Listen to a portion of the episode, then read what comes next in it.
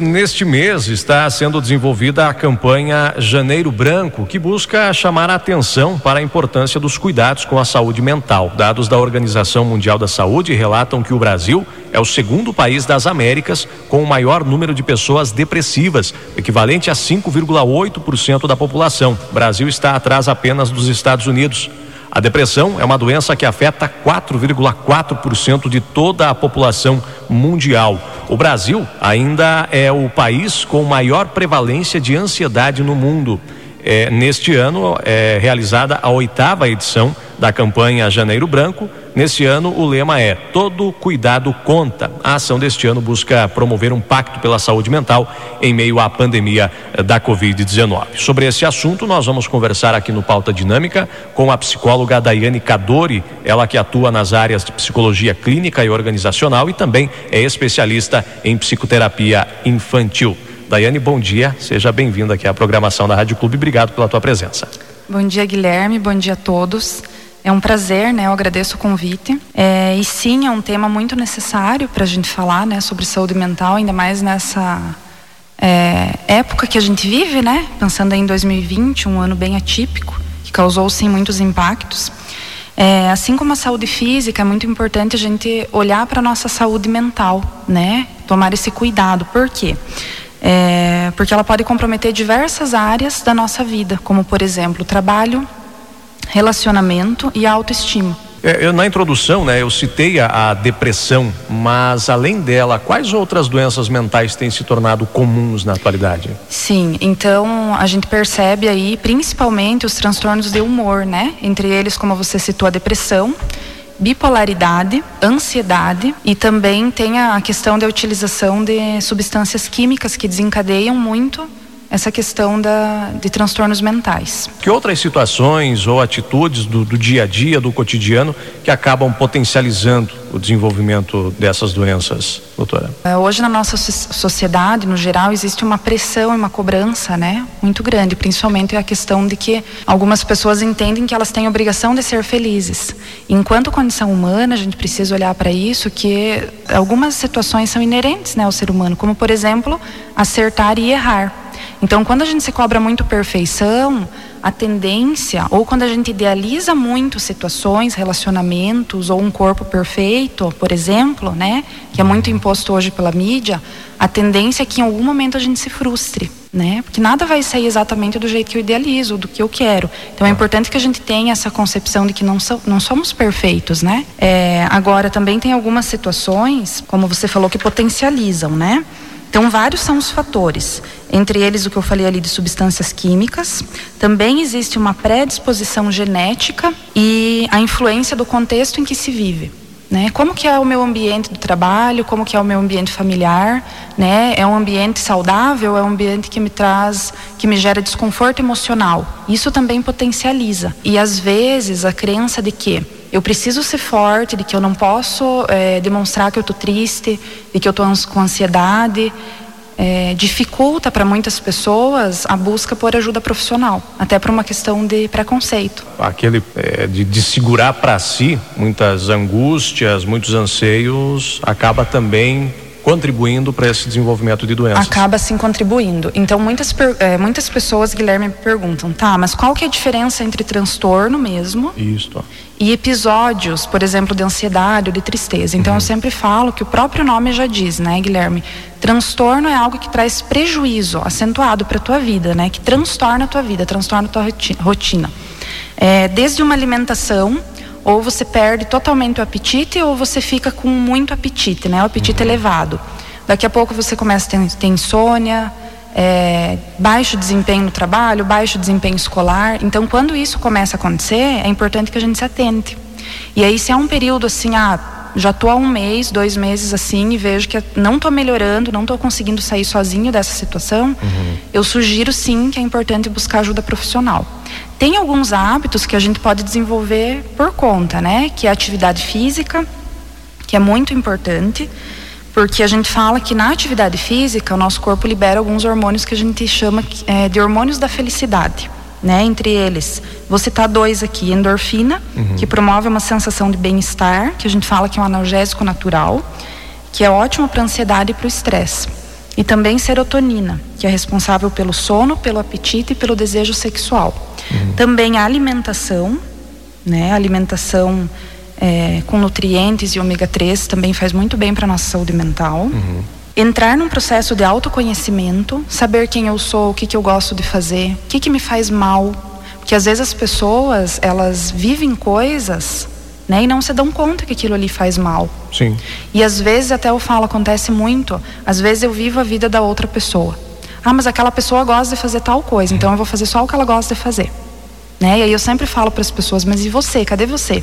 O que, que você gosta? O que, que você gosta, exatamente? E são detalhes simples, sabe, Guilherme? Por exemplo, desde fazer uma visita em algum, alguma pessoa querida, é, ou é, comer alguma comida diferente que faz bem. Hum. Então, assim, as pessoas vão, deixam de se priorizar e priorizam os outros e passam a viver a vida de outras pessoas. E isso prejudica muito. Então, o autoconhecimento é muito importante. Doutora, eu só queria voltar e focar na questão dos sintomas ou os sinais de alerta. Quais são os sintomas, sinais de alerta que apontam para esse desenvolvimento de, de doenças mentais? Então, assim, a questão de insônia, é um indicativo, né? Porque às vezes o corpo, o físico está muito cansado, mas se deita você não consegue dormir, Sim. né? Porque já tem uma alteração ali psicológica. Então, a questão da, do apetite. Ah, normalmente eu me alimento bem e daqui a pouco eu comecei a comer demais ou não comer, né? Uhum. É, perdi a fome total. É, também tem irritabilidade, né? A pessoa não naturalmente ela não é irritada e ela começa a ficar muito irritada. Ou uma tristeza elevada, né? É, eu sempre falo assim que as emoções são inerentes a nós seres humanos, mas a gente tem que entender que existe um equilíbrio. A gente não pode só ser feliz, embora a gente queira, né? É. Seria ótimo, mas a gente não consegue, Sim. porque assim como existe a felicidade, existe a tristeza, existe a raiva e tudo bem. Agora, o que muda é quanto que eu tô me sentindo triste. Eu tô mais triste do que feliz? E eu sempre pergunto para as pessoas para a gente conseguir fazer essa diferenciação. Quantas vezes na, na semana você acorda triste? Né? Quantas vezes você perde o apetite na semana para a gente conseguir mensurar um pouco? Então é importante que as pessoas comecem a se atentar a isso. Você está tendo alteração da rotina, né? O que que muda? Eu sempre falo assim, que o sentimento a gente sempre vai sentir. Então, mesmo que em equilíbrio, eu preciso entender que eu posso me sentir triste, mas que mesmo assim eu posso ir lá e realizar, realizar as atividades que eu tenho do meu dia a dia.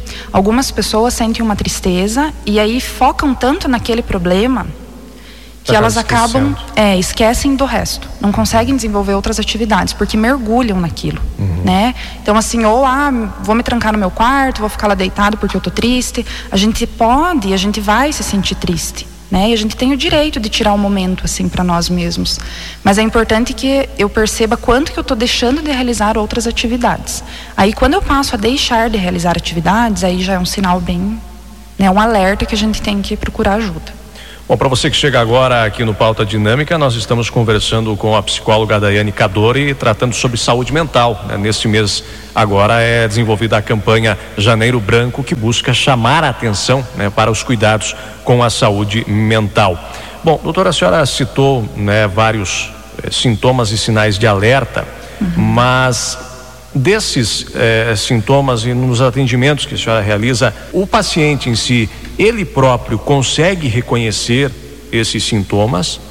Ou muitas vezes depende aí de, da família, dos amigos apontarem que a pessoa está desenvolvendo esses sintomas, mas que ela acaba não percebendo. É, então, assim, Guilherme, como eu atendo a psicologia infantil e adultos, com as crianças é mais comum que seja indicação da família, né? Mas quando é adulto, até porque começa a causar impacto na vida, que nem eu comentei antes ali no trabalho, ou no relacionamento, ou questão de autoestima mesmo, então as pessoas naturalmente elas procuram. Uhum. Casos raros, assim, que ah, eu tô vindo porque alguém pediu para eu vir, né, para terapia. Uhum. É, mas nesses casos a pessoa consegue identificar sim o sintoma, mas não a causa. Uhum. E a gente precisa identificar a causa para daí a gente fazer um tratamento. Né? O que está desencadeando tudo isso? E é, o que, que é, ah, quanto tempo faz que eu estou assim com ansiedade? Ah, fazem dois, três meses. Então vamos resgatar o que, que aconteceu lá. E aí a gente vai olhar para aquilo e ter atitudes diferentes. É, quando a gente pensa no tratamento também, né?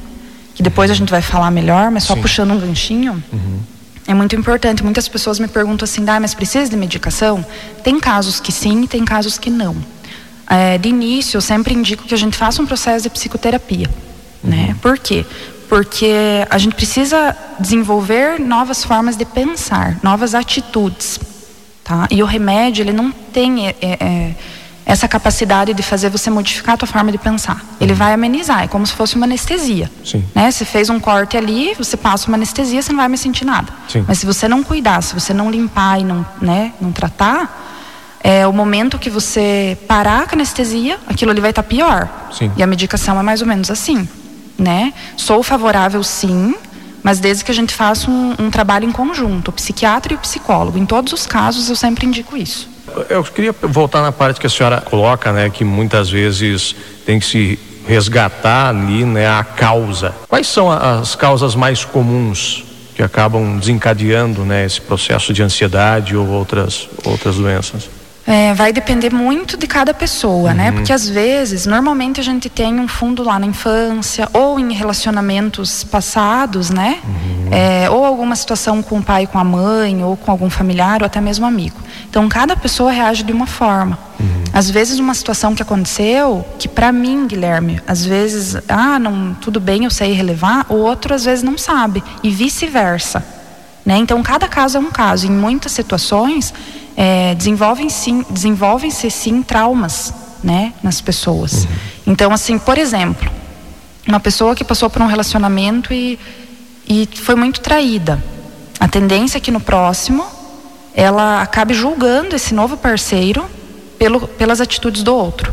E aí a gente precisa elaborar isso e tratar isso.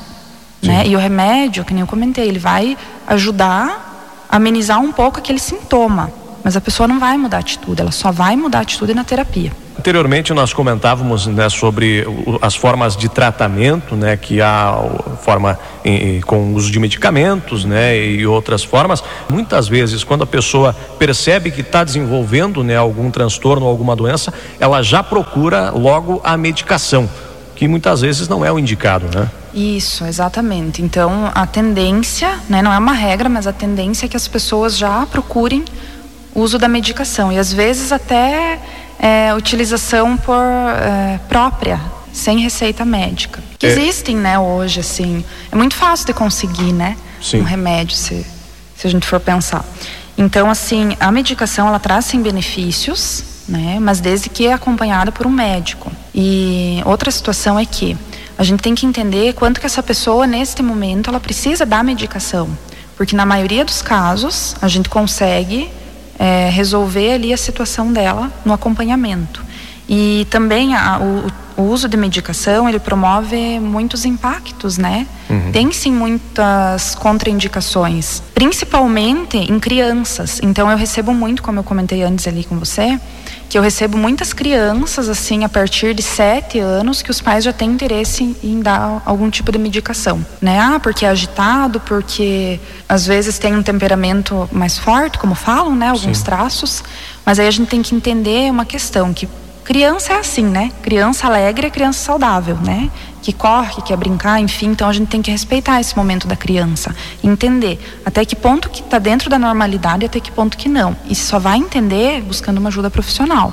Porque às vezes a gente vai lá pesquisar e pesquisa em, Google, internet, enfim, e às vezes as informações saem um pouco distorcidas, dependendo do caso, né? E pode não, é, aquela informação pode não se aplicar ao caso Pode não ser, até porque, por exemplo, para a gente fazer um diagnóstico, né, de uma criança ou de um adulto que realmente precisa de medicação, é preciso de uma análise e avaliações muito criteriosas, porque os transtornos em si eles se confundem muito. Né? Eu posso daqui a pouco diagnosticar, se eu não fizer o processo certo, um bipolar com depressão, ou vice-versa. São sintomas muito semelhantes, então a análise é muito criteriosa. E aí imagina só eu ir lá e tomar um remédio para uma doença e eu ter outra, não vai resolver e vai, só vai me gerar efeito colateral. E, e nesse caso da da medicação em, em crianças, geralmente, né, medicamentos de ordem mental, eles são medicamentos fortes, né? Eles, fortes. Eles e... podem gerar, né, algum, né, alguma consequência né, cognitiva na criança. É, imagina só que a criança está em fase de desenvolvimento, é diferente de nós adultos, né, que a gente já se desenvolveu. Claro que a gente é, nós estamos em constante desenvolvimento, mas a criança é, é diferente. Então, assim, aí a criança está ali em fase de desenvolvimento e aí começa a fazer o uso de medicação. Então, imagina quanto que pode gerar impacto na parte intelectual dela. E a gente tem casos assim confirmados, né, que gera, uhum. porque queira ou não, que nem eu comentei antes, assim como tem é, favorece o remédio, mas é importante que os pais se atentem aos efeitos colaterais, que são muitos. Nós tratamos aqui sobre né, essas formas de tratamento que exigem o medicamento, muitas uhum. vezes é necessário, mas eh, quais são essas formas de tratamento em que não é necessária a medicação? Que outros métodos são aplicados aos pacientes que não têm essa necessidade do medicamento? Tá. Então, assim, é, quando a gente fala de pessoas, né, quando nós falamos em pessoas, não existe certo ou errado. Cada pessoa vai reagir de uma forma, então não existe uma receita única. Por isso, que, por exemplo, quando vai, às vezes eu recebo, isso é normal, né, bem rotineiro, eu recebo lá no meu dia três pessoas com ansiedade. E aí cada uma desenvolveu em função de algum motivo diferente. Sim. Né? Então, por isso que eu não posso fazer um tratamento exatamente igual para os três. Uhum. Então, assim, mas primeiro passo que eu vejo que a gente já pode fazer em casa é analisar como que tá a minha rotina, o que que tá mudando em função dos sintomas que eu estou sentindo. Eu sempre falo assim, vamos pegar a ansiedade ou a tristeza. Ah, eu estou com ansiedade. A ansiedade, quando dentro do equilíbrio, ela é favorável, embora pareça estranho, né? Mas é favorável, porque nos estimula a daqui a pouco estudar mais, pensar mais. Se eu tenho uma prova, ah, então eu estou um pouco ansioso, eu vou em busca daquilo. Sim. Me tira da minha zona de conforto. Agora, se é aquela ansiedade que já faz muitos dias, que nem eu comentei antes, que uhum. gera prejuízos, aí eu preciso analisar. É, segundo passo é o aceitar que eu tô com isso. As pessoas têm dificuldade, entram no processo de negação. Ah, mas já vai passar. Então, eu, assim, quando a gente tem uma dor física, por exemplo, quebrei meu braço. Eu sei que eu tô limitado e que eu, algumas atividades eu não vou poder fazer até que o meu braço não melhore, que tá aparente. E a nossa saúde mental nem sempre ela fica aparente. A não sei quando tem casos extremos, porque as pessoas vão deixando. Vai acumulando. Vai acumulando e assim eu sempre falo, chega uma hora que o corpo não dá mais conta, né? E a gente precisa de ajuda. Então, para não chegar nesse extremo, é importante que, opa, já notei alguma situação diferente, já vou buscar ajuda, né? Ou pelo menos vou entender que sim, eu estou sentindo isso e vou fazer alguns passos que é o que eu comentei ali, entre eles atividade física, alimentação, né? Pois é, é isso que eu queria citar. É, quais são as formas de prevenção ao desenvolvimento? Como a gente faz para manter a nossa saúde mental em dia e saudável? Tá, então assim, são várias formas, né? Uhum. E eu preciso passar pelo processo de autoconhecimento para eu saber o que, que faz bem para mim. Além do que eu comentei antes, que é alimentação, exercício físico, que isso é de praxe, é muito importante que todos façam. Uhum. Mas assim, o que, que faz bem para mim? Então a gente sabe que às vezes, eu, por exemplo, sou uma pessoa que eu moro aqui em Palmas, uhum. mas a minha família é de fora, né? Então assim, ah, me faz muito bem eu estar na presença da minha família, eu tenho que reservar um tempo para estar com eles. Porque senão daqui a pouco passa um mês, passa dois meses e aquilo ali começa a me gerar um mal-estar e daqui a pouco eu nem entendo porquê. Então eu preciso me permitir viver coisas que me façam bem. A gente sabe que existe sim uma pressão da sociedade, como eu já falei, mas é importante que eu me priorize. Sua área de especialização é a psicologia. Quando se aplica a necessidade da pessoa procurar um psicólogo e quando há necessidade da pessoa ser direcionada para um psiquiatra? psiquiatra. É, normalmente é ideal que seja feito um trabalho em conjunto quando há necessidade de medicação. Uhum. É pouco conhecida essa informação na sociedade, mas o ideal é que a pessoa só vá para o psiquiatra com a indicação de um psicólogo. Uhum que é da área né, comportamental. Uhum. É, é, não tendo essa indicação, a ideia é que não se dirija né, direto para o psiquiatra, porque é, existe a necessidade de um trabalho em conjunto. Certo. Né? Então, é feita análise comportamental, análise de todo o contexto de vida, uhum. pelo psicólogo que é terapeuta, e, o, e aí encaminhado para o psiquiatra. O psiquiatra não é psicoterapeuta, e às vezes as pessoas confundem, uhum. né? Então isso é muito claro, né? Mas infelizmente são informações que às vezes não chegam até nas pessoas. Para nós profissionais é muito claro, assim. né? Então assim, o psiquiatra ele vai fazer ali uma análise, né? Claro do teu eh, dos sintomas, enfim, mas ele não é psicoterapeuta. Sim. E eu ouço muitas pessoas falando: "Ah, eu fui lá, ele me orientou tal coisa, bacana, legal", mas porém é muito importante que você tenha contato com um profissional da área né, de psicologia. Você que está acompanhando aí o Pauta Dinâmica, agora 8 horas e 21 minutos, nós estamos conversando com a psicóloga Daiane Cadori, tratando sobre a temática da saúde mental. Eu queria entrar um pouquinho na sua área de especialização, doutora, que é a psicoterapia infantil que é essa área? Como é a atuação específica dessa área da psicoterapia infantil? Então, assim, Guilherme, é, só para resgatar um pouquinho, eu sou formada em psicologia uhum. e eu tenho duas especializações. Entre elas, essa área de psicologia infantil e uhum. psicologia do trabalho. Uhum.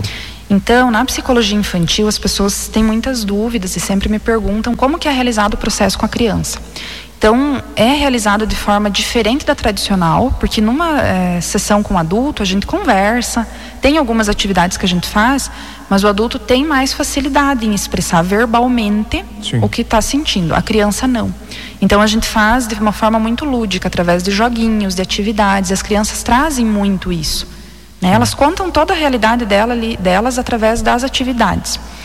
É, mas é fundamental qualquer psicoterapeuta que faça o atendimento infantil que envolva a família.